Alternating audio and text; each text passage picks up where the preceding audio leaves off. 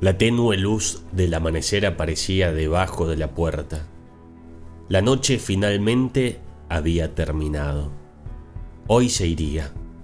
Hoy huiría.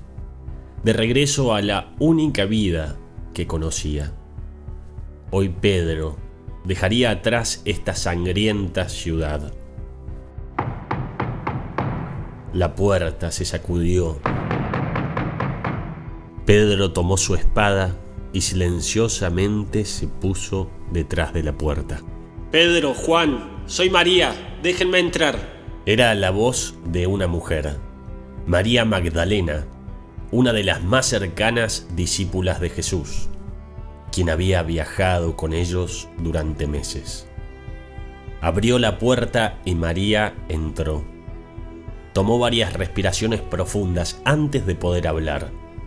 Entonces soltó su mensaje. Han robado el cuerpo, el cuerpo de Jesús no está. No sabemos dónde lo pusieron.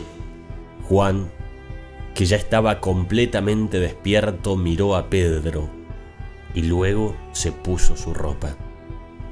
Pedro salió corriendo por la puerta, corriendo por las calles, dando vuelta en las esquinas se dirigió a la tumba del jardín donde habían dejado el cuerpo de Jesús.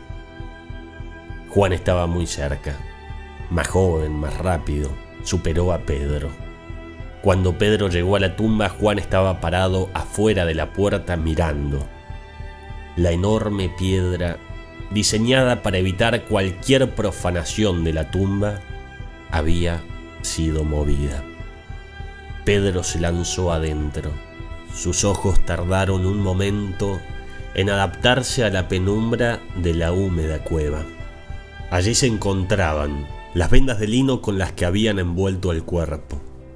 Estaban sobre la piedra tallada donde había estado el cuerpo. Sin embargo, ahora sin nada adentro, el sudario estaba vacío. Doblada por separada estaba la tela que había estado alrededor de la cabeza de Jesús. Pedro miró a Juan y le indicó que ingresara. Qué curioso, dijo Pedro. La tumba fue ultrajada y el cuerpo robado. Hubiera esperado que las vendas no estén, o tal vez que estén tiradas, desparramadas. Sin embargo, aquí están, ordenadas, puestas a un lado como si ya no fuesen necesarias. Juan miró a Pedro, Pedro miró a Juan. Pedro podría ver la leve sonrisa que se asomaba en las comisuras de la boca de Juan. ¿Qué pasa si... ¿Qué pasa si Él ha resucitado? Pedro caminó de regreso a Jerusalén, pero cada paso era un poco más rápido que el anterior. ¿Y si ha resucitado? Cuando Pedro giró en la esquina, hacia la calle donde se alojaba, vio una figura esperándolo en la puerta, una figura muy familiar. Así que Pedro corrió a su encuentro. Era la figura de nada más y nada menos que de Jesús.